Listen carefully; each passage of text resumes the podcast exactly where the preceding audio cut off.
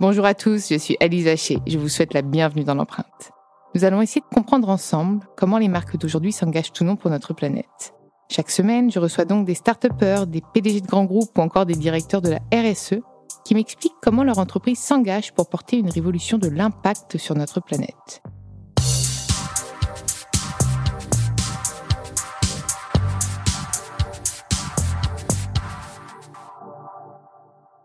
Et avant de commencer cet épisode, je souhaite vous présenter le nouveau partenaire de l'empreinte. Another day is here and you're ready for it. What to wear? Check. Breakfast, lunch and dinner? Check. Planning for what's next and how to save for it?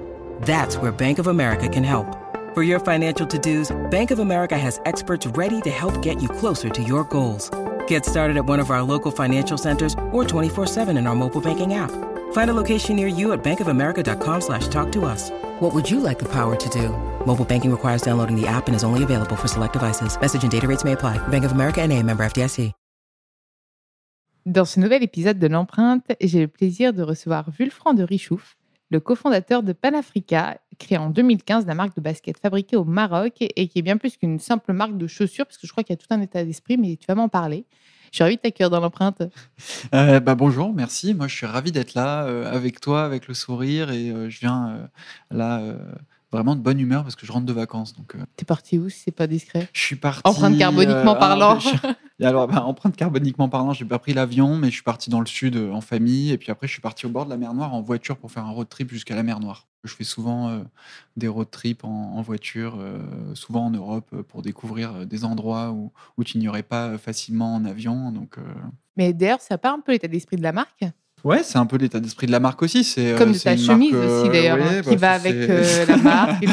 c'est coloré, c'est gay, ça c'est plus du, du sud de la France. Mais ouais, ouais, non, mais l'état d'esprit de la marque, c'est c'est c'est- c'est une marque qui est, qui est ouverte sur le monde, on va dire, qui est ouverte sur le monde, euh, qui a pas peur euh, de faire découvrir des choses aux gens, euh, qui a pas peur de, de- confronter les cultures.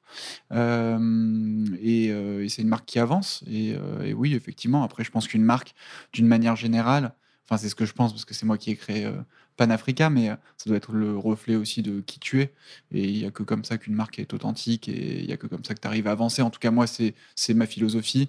Et je pense que si j'avais créé une marque euh, purement marketing, euh, j'en serais pas là où j'en suis aujourd'hui, ou en tout cas pas avec le même état d'esprit ou la même fierté de construire euh, ce que je construis au quotidien.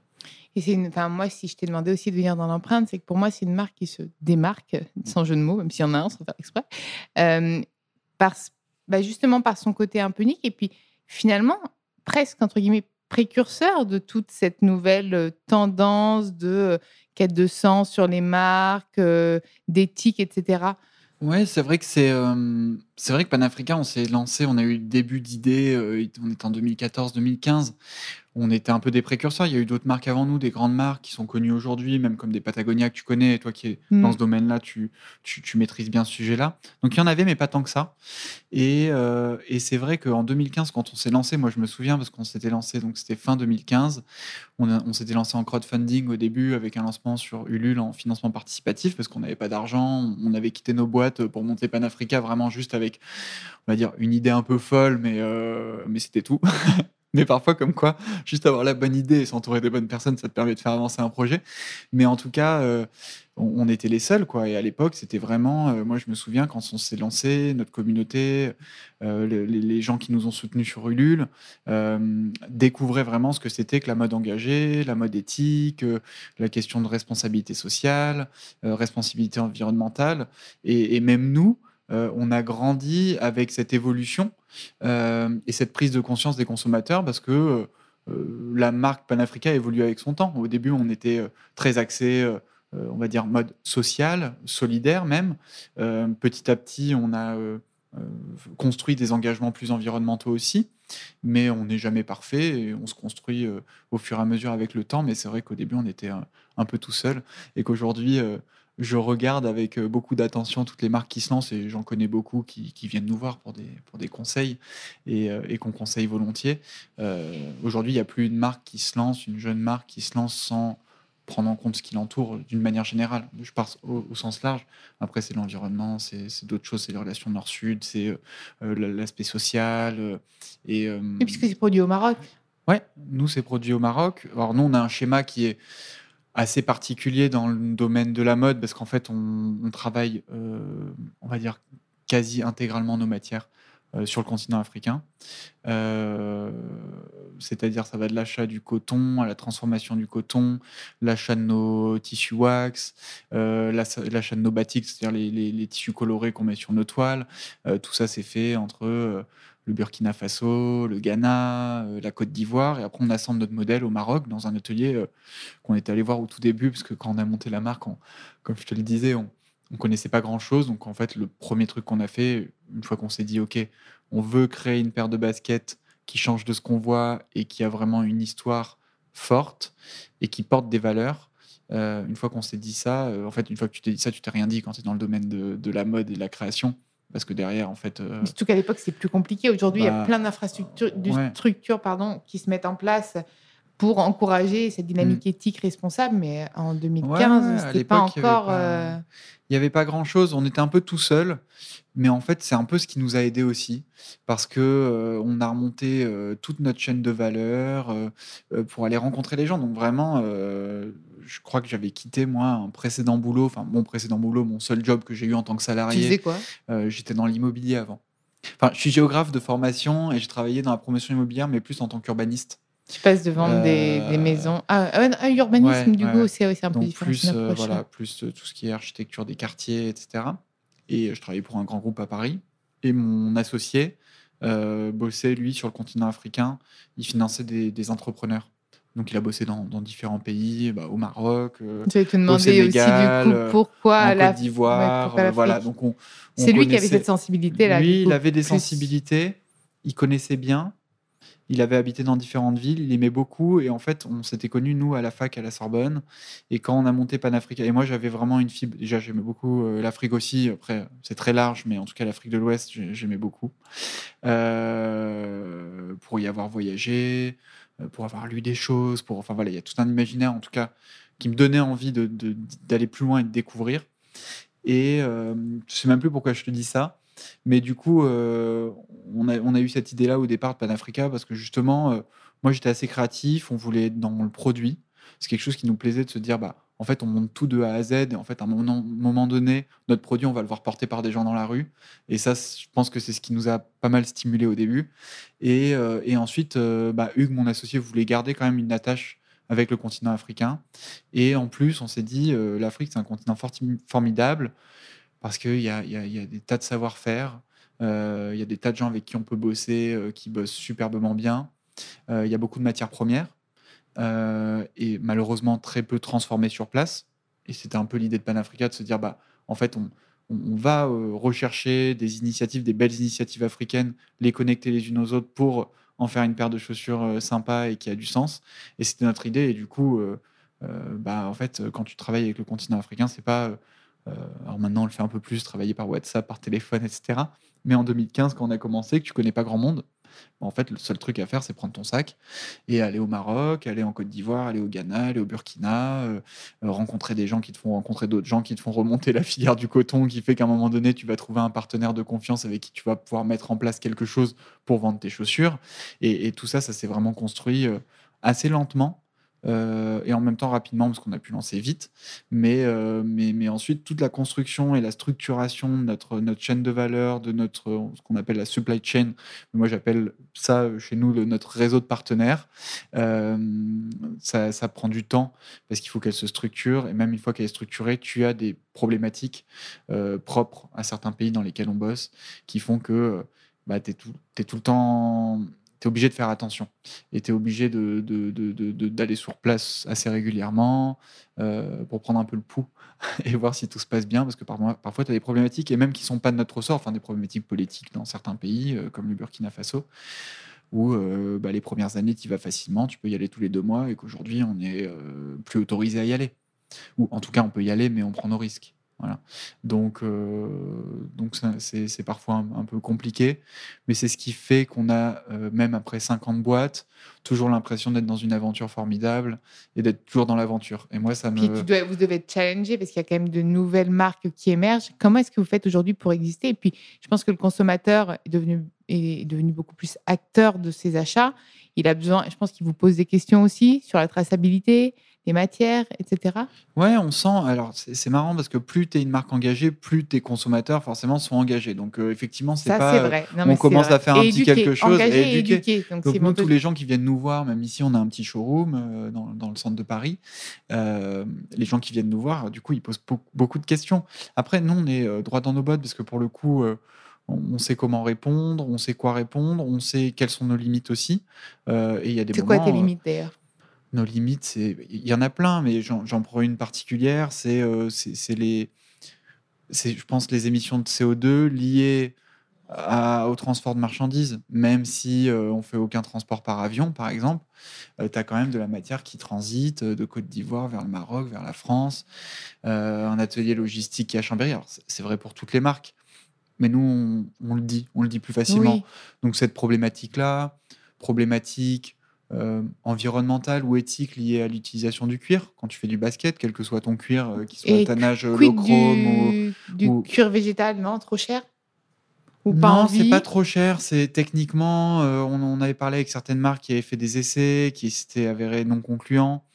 Euh, moi, j'aime pas trop cette, j'aime pas trop cette dénomination de cuir végétal. Oui, il faudrait l'appeler voilà, autrement, l'appeler matière autrement. végétale. euh, Euh, et, puis, et puis pour moi, c'est plus compliqué que ça. Euh, du cuir aussi, une basket en cuir, c'est une basket qui va durer aussi plus longtemps. Il faut le voir aussi comme ça. Donc, la durabilité. a voilà, la Mais durabilité du produit. justement, utiliser pourquoi pas des- du cuir qui aurait été. euh, J'ai reçu des marques comme ça qui n'utilisaient que du cuir qui allait être jeté ou je ne sais plus. euh. Ouais, alors nous, ce qui est sûr, c'est que depuis le début, on a considérablement réduit. Déjà, on est une marque assez peu consommatrice en cuir parce qu'on a beaucoup de modèles de baskets qui sont des modèles vegan, qui sont des modèles en toile et ça représente plus de 50% de nos collections. Donc le cuir représente pas non plus une grosse, grosse partie de nos, nos collections et l'utilisation de matières premières qu'on fait.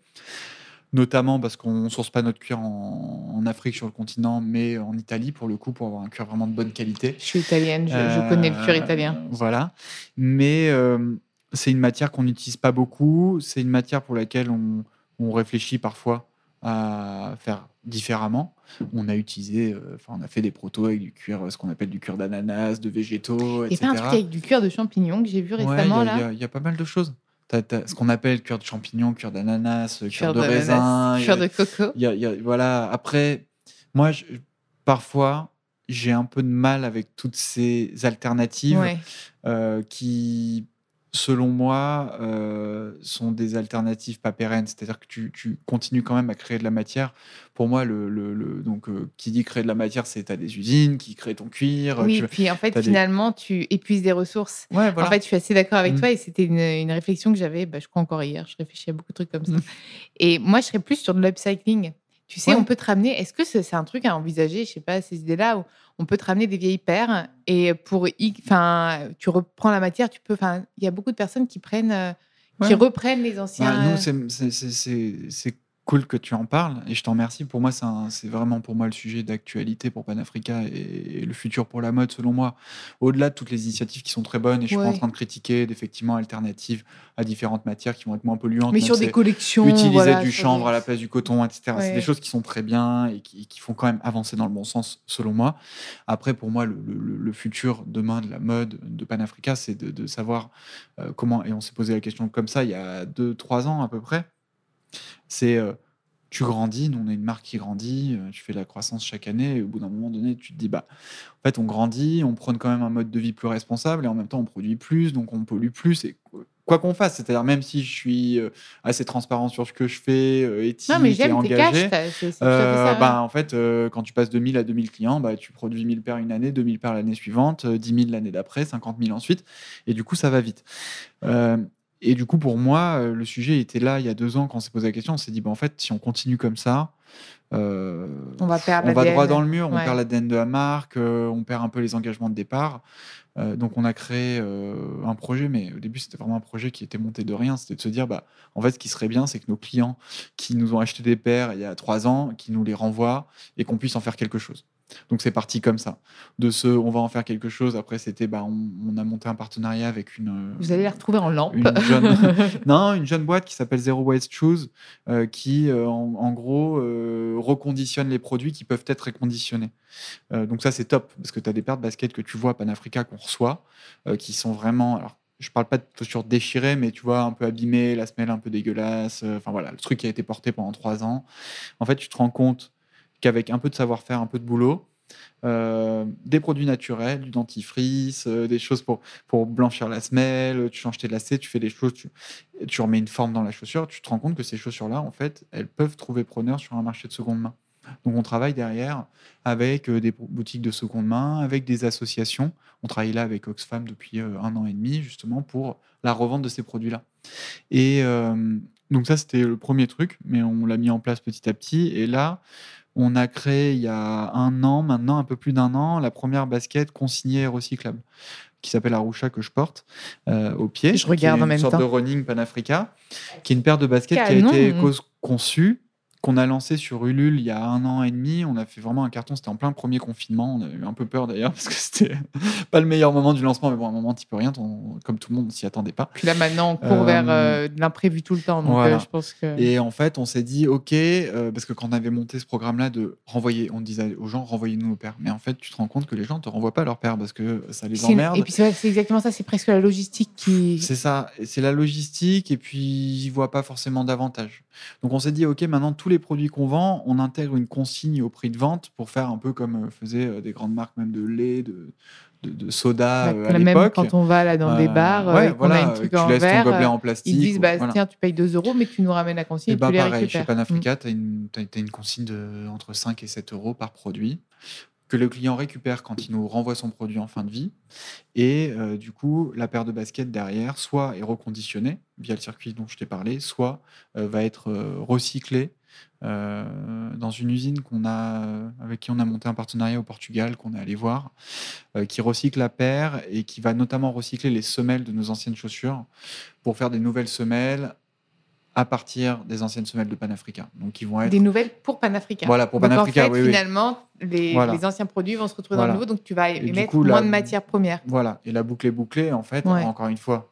Euh, C'est pas parfait, mais c'est- c'est pas ouais. parfait. Tu recycles, tu vas, tu renvoies tes produits dans une usine, etc. Mais tu calcules. je trouve que déjà, tu es dans un schéma où tu réutilises de la matière que tu as à un moment donné euh, payée, que tu as utilisée, euh, que tu as consommée. Ben, en fait, tu vas la reconsommer. Et peut-être demain indéfiniment. Alors, on n'est pas encore capable demain de recycler des semelles qui sont à partir de produits recyclés. On y viendra peut-être.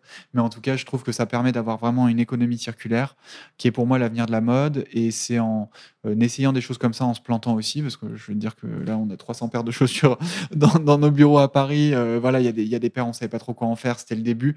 Mais euh, donc, on va se planter, on va essayer des choses, mais je trouve que c'est en essayant aussi qu'on y arrive et qu'on ouvre la voie pour les autres. Et, pour moi, c'est aussi important. Tu disais tout à l'heure, Panafrica, vous étiez en quelque sorte aussi des précurseurs sur cette question-là.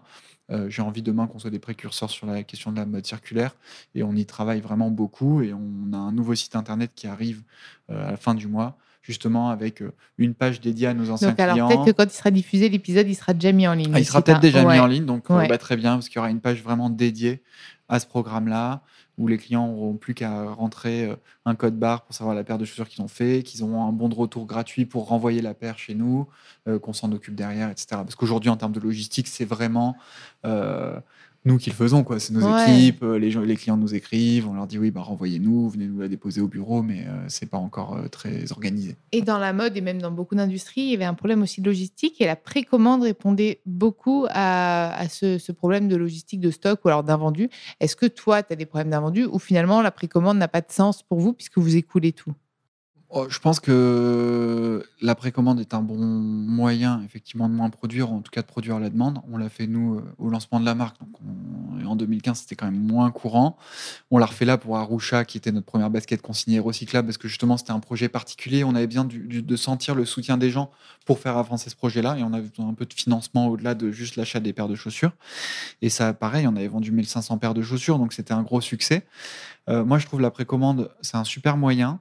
Euh, on le fait assez régulièrement, même sans que ce soit sur des plateformes de crowdfunding, mais sur des exclusivités. C'est ça, c'est sur des lancements Euh, ponctuels. Voilà, sur lesquels nous, avec le sourcing qu'on a en Afrique, parfois, euh, on a quand même des, des- des achats qui sont un peu limités. Euh, pour faire un nombre de chaussures, je te prends une, une toile qu'on trouve jolie qui est en Côte d'Ivoire, on va pas avoir la, la possibilité d'en d'en faire 1000 paires. Donc on va faire 100 paires, on va dire c'est de la précommande, on va faire uniquement ce qui... Voilà. Après, toutes les marques ont des problèmes de stock, on en a aussi. hein. Au bout d'un moment, t'en as pas au début parce que c'est des petites quantités. Et quand tu commences à avoir des quantités un peu plus importantes, t'en as plus. Moi, pour moi, le principal problème pour nous, hein, pour Panafrica, c'est plutôt le wholesale. Donc tout ce qui est la vente chez nos distributeurs, qui nous oblige euh, à un moment donné à faire des calculs au doigt mouillé en début de saison, euh, sans savoir exactement ce que les acheteurs vont acheter, ce que les clients euh, finaux, donc les consommateurs en magasin, vont euh, plébisciter ou pas. Et du coup, parfois, tu te plantes. Et c'est ça qui crée à un moment donné des surstocks, parce que tu vas te dire, bah, nous, on est présent par exemple aux Galeries Lafayette, chez Altermundi, qui représentent de nos gros clients. Euh, ils vont euh, nous commander des paires. euh, Et puis, et, et de temps en temps, les écoulements, ils sont pas top. C'est-à-dire qu'un acheteur peut se Mm. planter, se dit, bah, là, c'est la mode du rose, nous, on va faire une super basket, tout le monde y croit, et en fait, tu te rends compte que c'est pas un best-seller. Et du coup, c'est un produit auquel tu as pas mal cru en début de saison, que tu as produit. Et qui mais se toi, t'es- retrouve, enfin, moi, je sais que c'est un petit peu extrême, mais je, je pense que la précommande peut être l'avenir pour l'industrie globalement, c'est-à-dire que le client soit éduqué à avoir moins, à attendre ce qu'il achète, à mettre le prix, peut-être quelque chose de plus cher qu'il attend un peu plus, rééduquer la personne un peu plus minimaliste. Enfin, quand on s'achète une paire, le but n'est pas juste de l'avoir comme ça, tiens, je veux une paire, je l'ai maintenant. Enfin, pour moi, c'est de la masse consommation et on veut quand même inciter. J'incite personne à arrêter complètement de consommer, mais à, consommer raisonnablement. On parle de raison, d'équilibre. Et pour moi, peut-être que la précommande, c'est aussi je désire cette paire. C'est comme je désire un beau voyage. Je vais pas arrêter de prendre l'avion, mais je vais le planifier, je vais l'anticiper et je le ferai et je le savourerai d'autant plus. Ce qui est sûr, c'est qu'il faut que les gens et les gens qui nous écoutent réfléchissent beaucoup plus euh, à leur acte d'achat. Et en fait, il faut acheter. On le dit souvent, on enfonce des, des portes ouvertes, mais, mais euh, c'est acheter moins, mais mieux. Et, euh, et je suis complètement d'accord avec toi. En plus, le on l'aimera d'autant plus Ouais. quand on la recevra la paire, moi je trouve. Bah, moi, je trouve ça génial, en fait, d'attendre quelque chose. Euh, à Noël, regarde, t'as beau avoir une- un truc pourri, parfois t'es juste contente Bah que ce ouais. soit Noël et t'attendais ce moment-là. Non, mais même moi, euh, pour Panafrica, il y a des, des paires que je vois un an et demi avant qui sont des prototypes et je les attends un an et demi. Mais Et en fait, je suis super content parce que moi, je les ai vus bien avant, déjà au dessin du stylisme, etc. As et tu même dis, ah, ça va être génial. Après, tu vois sortir. Les prototypes sont jamais à ma taille parce que je fais un 44.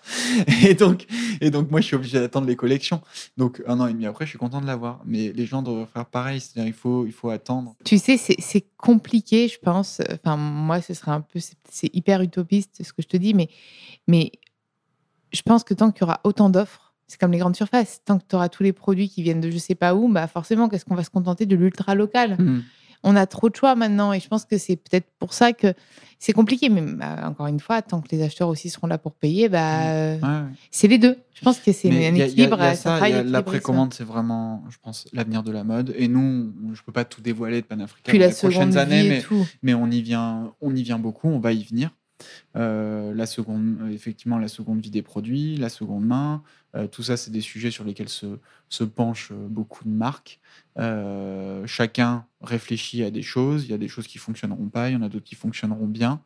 Il y a des fonctionnements qui sont encore un peu avant-gardistes pour le client. La précommande, on a beau dire, alors nous, on est dans un environnement Enfin, moi, je sais parce que je suis dans un environnement forcément euh, assez engagé où je rencontre que des entrepreneurs engagés, que Donc des gens eux, qui me font OK avec qui me font intervenir Ouais. à des conférences. Là, j'étais encore au Who's Next sur la RSE. Et donc, du coup, tu entends parler de ça toute la journée et tu es parfois un peu déconnecté euh, de la vie réelle des gens et de, en fait, ce que eux, déjà, rien que pour eux, qu'est-ce que ça signifie euh, la mode éthique Qu'est-ce que c'est que l'engagement Si tu leur parles de précommande, déjà, c'est un peu plus lointain. Et, euh, et du coup, je pense qu'il y a quand même encore un peu de temps avant qu'on y arrive. Peut-être une forme Euh, d'éducation aussi. Une forme d'éducation et que ça va venir petit à petit, mais c'est sûr que c'est en train de bouger parce que moi je vois même euh, mes parents qui n'avaient pas du tout de considération euh, écologique, sociale, etc., qui sont aujourd'hui hyper fiers de voir ce qu'on fait et qui du coup s'intéressent beaucoup plus à, cet environnement-là. Et c'est marrant parce que c'est des gens qui, enfin, ce sont des baby boomers comme on dit, euh, qui ont connu euh, la société de consommation, euh, les, les grands supermarchés, etc. Donc, donc c'est cool de voir que ça, que, que, que ça change et que ça évolue. Positivement je mets en place depuis quelque temps une question de l'auditeur, mais je crois qu'en fait, Ouais. on y a déjà répondu. Tu vas me dire si on y a déjà répondu, mais je crois. Euh, donc, un de mes auditeurs me demandait quid de la durabilité quand on vend un produit? C'est-à-dire, bah, euh, c'est un peu antinomique le fait, le fait de se dire, bah, je veux que le truc dure longtemps, alors qu'on parlait d'obsolescence programmée ces dernières années quand on parlait de plein de trucs, pour que les gens aient à racheter. Sauf que là, on doit être éthique, durable, mais Ouais. vendre. C'est quoi C'est ça. En fait, c'est- vraiment, euh, c'est une super bonne question et c'est limite euh, une question Bah, philosophique c'est pour vrai, des entrepreneurs C'est où le sociaux. juste milieu quoi? Euh, nous, on se le pose beaucoup et en fait, euh, aujourd'hui, on considère, contrairement à beaucoup de marques, que on n'a pas besoin déjà de grandir à tout prix pour être heureux. Euh, on considère qu'on a atteint là. Tant que tu peux faire tes road trips, toi, finalement. Ben, en fait, tant que je peux garder une sorte de, de liberté, euh, qu'on peut continuer à s'amuser aussi, parce qu'en fait, nous, euh, Panafrica, on a aujourd'hui euh, aucun investisseur, on s'est autofinancé depuis le début, donc on continue à être libre, on continue à s'amuser, on peut tester des choses sans se faire engueuler par des investisseurs qui vont chercher la rentabilité. Et, euh, Ah ouais. et du coup, j'ai envie de dire qu'on vit nos meilleures années d'entrepreneuriat. Et, euh, et en plus, on se dit, euh, mais là après on est, on est plusieurs dans la marque, mais il faut que les, les- les salariés soient OK avec ça aussi, mais c'est de se dire, on atteint un certain niveau où en fait, grandir peut vite nous énerver et faire en sorte que en fait, ce soit contre-productif par rapport à ce qu'on porte comme, euh, comme image et comme engagement. Donc euh, ça, c'est une des premières réponses, je trouve, c'est de pas grandir pour grandir, ou en tout cas de grandir à son rythme. Et, euh, et puis ensuite, bah, la question, effectivement, je ne vais pas revenir dessus parce qu'on en a parlé, c'est de te dire, bah, une fois que tu as vendu ton produit, comment ce produit-là ne termine pas en déchet, mais comment ce produit-là, la marque euh, Peut créer de la se- se valeur avec. responsabilise, et c'est la marque qui doit se responsabiliser, selon moi, pour créer et recréer de la valeur avec le produit qu'elle a créé la première fois. Et ça, c'est euh, un second, axe pour, euh, de travail. Mm. J'aime bien parce qu'on a la même, philosophie, la même philosophie de vie, la liberté, Ouais. le fait de pas vouloir toujours plus. Qu'à un moment, la quête, c'est le bonheur, je crois. Et quand on est épanoui dans ce qu'on fait, et qu'on est libre en plus de. De- Bah. et, et en plus qu'on a du sens et qu'on donne du sens à ce que l'on fait, je crois que finalement, tu as trouvé un bon équilibre de vie. hein. Ouais, en tout cas, en tout cas je, je t'avoue que les premières années de Panafrica, c'était dur. Tu bosses beaucoup, tu montes ta boîte, tu as, toujours des merdes et tout. Donc, ça, euh, moi, je, je, je suis pas langue de bois, donc je cache pas la vérité. Et parfois, c'est dur et c'est encore dur aujourd'hui. Mais ce qui est vrai, c'est que, en tout cas, je me sens beaucoup plus aligné aujourd'hui qui, qui, qui a 7 ans, 8 ans, euh, dans ce que je fais. Et que aujourd'hui, quand j'arrive au bureau le matin, euh, quand on est tous au bureau, que je vois euh, mes équipes qui sont contentes de bosser, qu'il y a une énergie, que nous-mêmes, on est encore euh, comme des gamins quand on reçoit des nouveaux produits, qu'on a des nouveaux projets à monter, et qu'en plus de ça, nous, on incube pas mal de jeunes projets engagés, justement, pour on, arrive à un moment où on a aussi envie de transmettre à des jeunes projets, et que je vois tout ce petit monde-là euh, discuter, euh, créer des synergies, des collabs, des concours communs sur les réseaux sociaux, etc., je me dis, bah, finalement, on arrive à faire quelque chose qui est plutôt pas mal, et, et- et ouais, ça, ça me rend fier tous les matins, et c'est ce qui me, c'est ce qui me motive. En, grosse actu, euh, bah là, je pars au Ghana. Euh, on va voir un de nos partenaires euh, sur place. On va trouver des usines de fabrication. On est en train de travailler sur des lignes, des looks euh, mixtes euh, en prêt-à-porter euh, pour retranscrire un peu l'ADN des marques sur autre chose que de la chaussure. Et c'est quelque chose sur lequel on travaille depuis longtemps. Et on va au Ghana notamment pour ces raisons-là. Donc voilà, ça, c'est des plus gros projets qui devraient sortir d'ici le printemps prochain et sur lesquels on travaille pas mal et qui, et qui nous permettent de, de nous ouvrir de nouvelles voies aussi. Voilà. Bah, merci d'être venu jusqu'à moi. Bah, Même si je sais que tu n'es pas loin du tout. Au moins, je t'ai pas fait dépenser trop d'empreinte carbone. non, c'est sûr. Merci, c'était génial en tout cas. Merci, merci à vous d'avoir écouté cet épisode. Vous pouvez retrouver tous les épisodes sur toutes les plateformes de podcast ainsi que chaque semaine sur thegood.fr. N'hésitez pas à liker, partager et commenter le podcast. À très vite.